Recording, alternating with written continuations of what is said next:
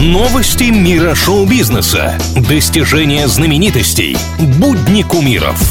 Звездная пыль на правильном радио. Всем привет! Давайте разберемся, чем живет мир богатых и знаменитых.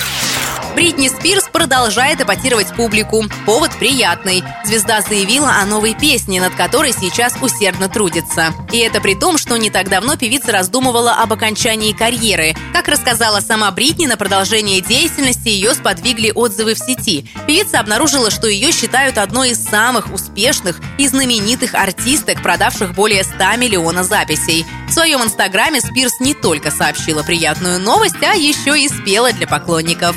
Голос она точно не потеряла, талант остался при ней.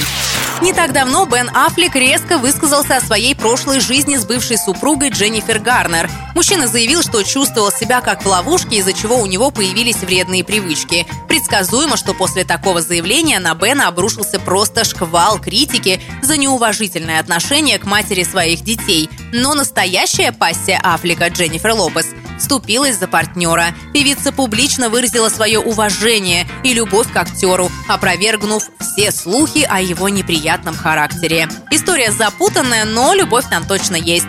Теперь Афлику придется реабилитироваться перед фанатами. С поддержкой любимой сделать это будет гораздо проще.